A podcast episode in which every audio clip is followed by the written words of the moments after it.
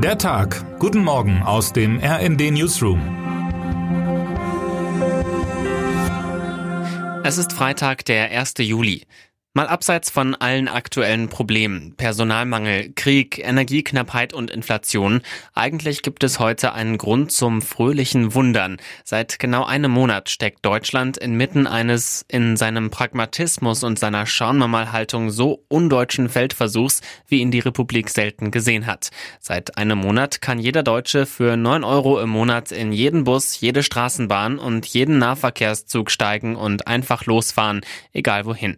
Ohne Zugbindung, Tarifzonen, Stadtgrenzen, Frühbucherrabatt, Abokarten und all die anderen Dinge, die den öffentlichen Nahverkehr mindestens so unattraktiv machen wie überfüllte Züge.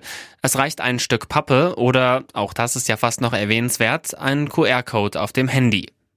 Sicherlich, das läuft alles nicht glatt. Manche Zugführer entschuldigen sich mittlerweile per Mikrofon am Startbahnhof schon mal pauschal für alles, was in einem Regionalexpress nicht so läuft wie erwartet.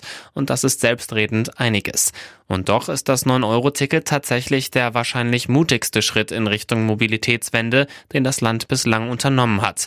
Eben weil man in Kauf genommen hat, dass das Einsparen von Benzin eben nicht ohne Komfortverlust und auch ein bisschen Kontrollverlust zu haben ist.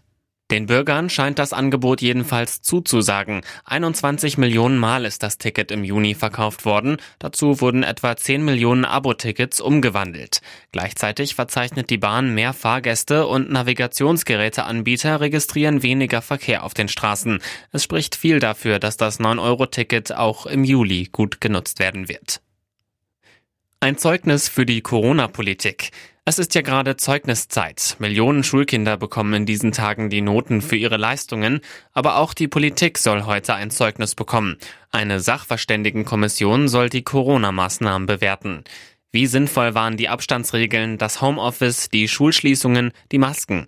Von dem Bericht soll mit Blick auf den Herbst das weitere politische Vorgehen zum Umgang mit dem Virus abhängen.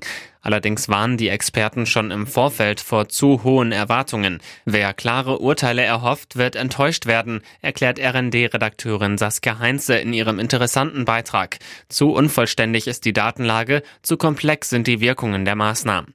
Corona-Erklärer und Charité-Virologe Christian Drosten hat das Gremium schon vor Wochen verlassen, weil er die wissenschaftliche Aufgabe mit dem politisch besetzten Expertenrat für nicht seriös erfüllbar hielt. Vielleicht ist das die eigentliche Lehre aus der Corona-Bekämpfung.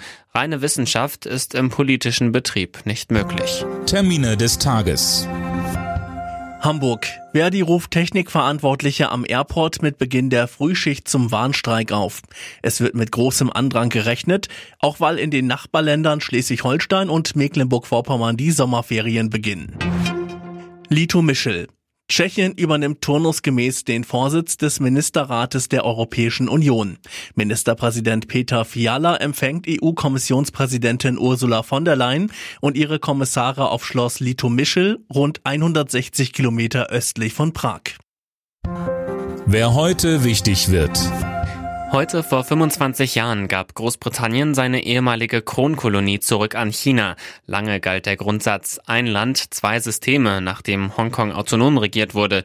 Doch nach anhaltenden Demonstrationen und Rufen nach Demokratie zog China die Zügel strammer. 2020 wurden umstrittene Sicherheitsgesetze erlassen, die massiv politische Freiheiten einschränken und das asiatische Wirtschafts- und Finanzzentrum der politisch repressiven Volksrepublik immer ähnlicher machen. Proteste gegen Peking Peking sind heute nicht erlaubt. Und jetzt wünschen wir Ihnen einen guten Start in den Tag. Text Dirk Schmaler, am Mikrofon André Glatzel und Silas Quiring. Mit rnd.de, der Webseite des Redaktionsnetzwerks Deutschland, halten wir Sie durchgehend auf dem neuesten Stand. Alle Artikel aus diesem Newsletter finden Sie immer auf rnd.de slash der Tag.